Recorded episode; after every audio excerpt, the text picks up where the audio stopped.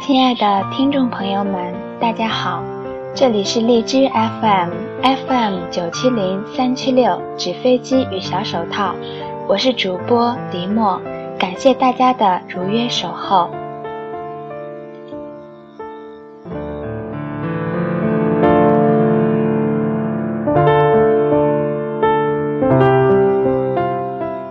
认识他是在一个七九八的聚会上。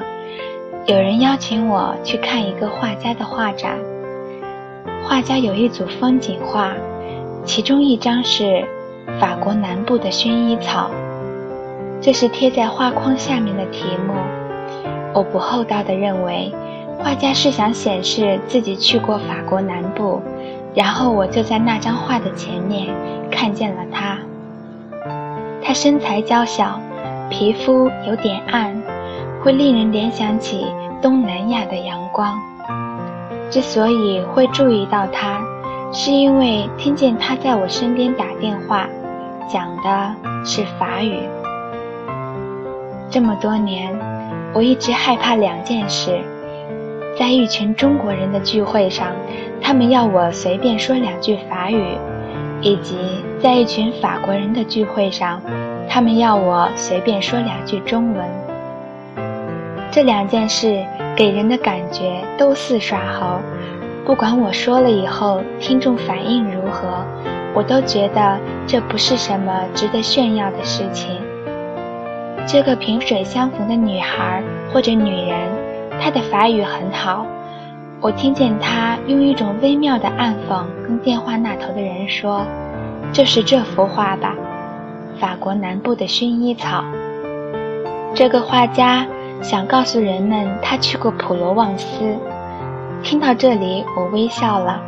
我知道如此明目张胆地对旁人的对话做出反应是很失礼的事情。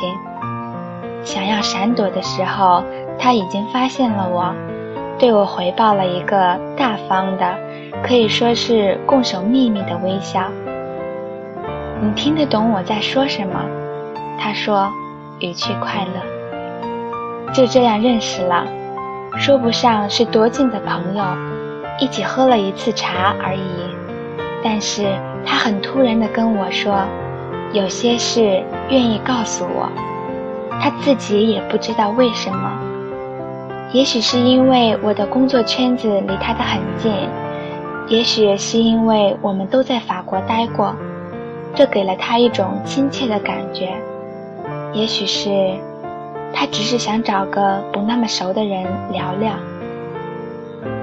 他曾经有个一起打拼了很多年的男朋友，他们大学毕业的时候就一起创业。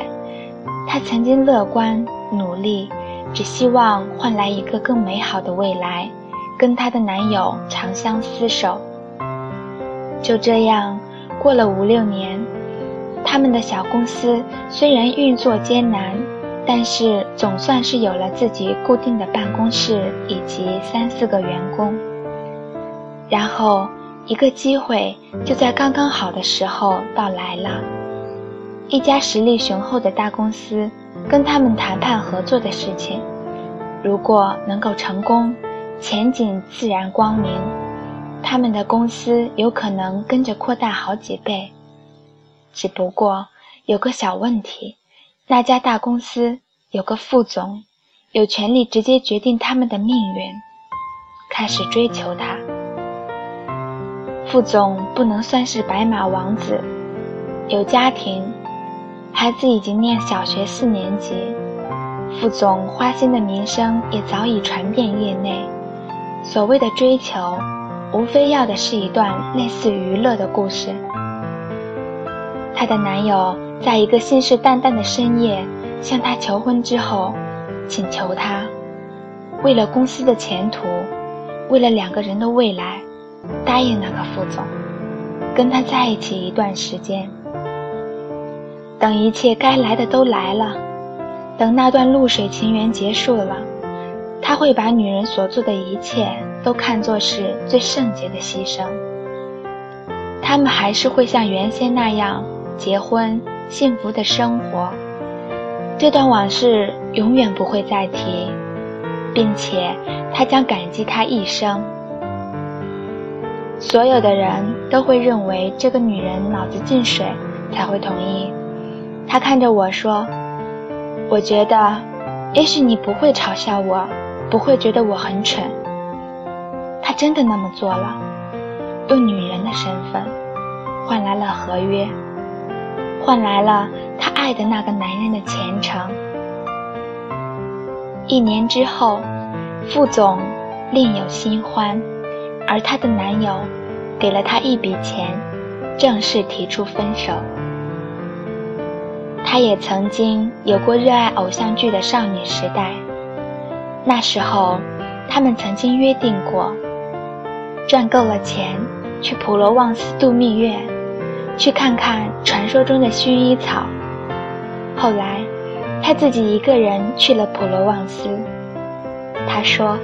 他原本想看一眼薰衣草就去死，可是他是四月到那里的，他不知道薰衣草的花要在六七月才能开，然后他就问自己：是多等两个月再死，还是不如就继续活着吧？他用那个男人给他的钱，在法国待了几年。从头去学了一个他一直感兴趣，但是对曾经的他来说太过奢侈的专业——艺术。于是他就有了现在的工作，在中国负责发现一些画家，把他们介绍到法国去。剩下一些关于他的故事是从旁人那里听来的。他在法国结过婚。嫁给一个年轻、热情但是很穷的画家，他们有一个长得很可爱的女儿。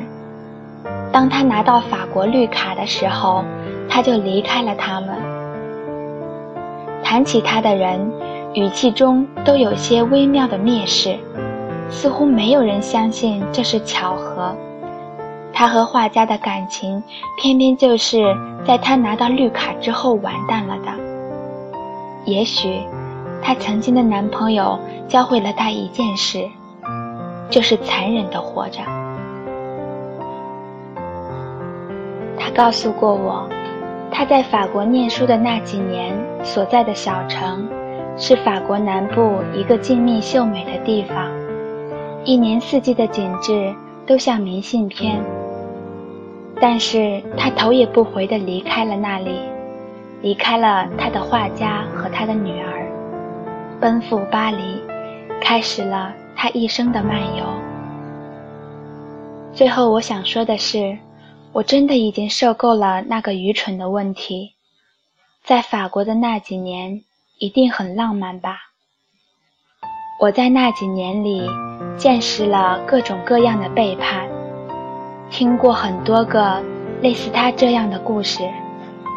所以，看过这篇文章的人们，你们别再这么问我了，可以吗？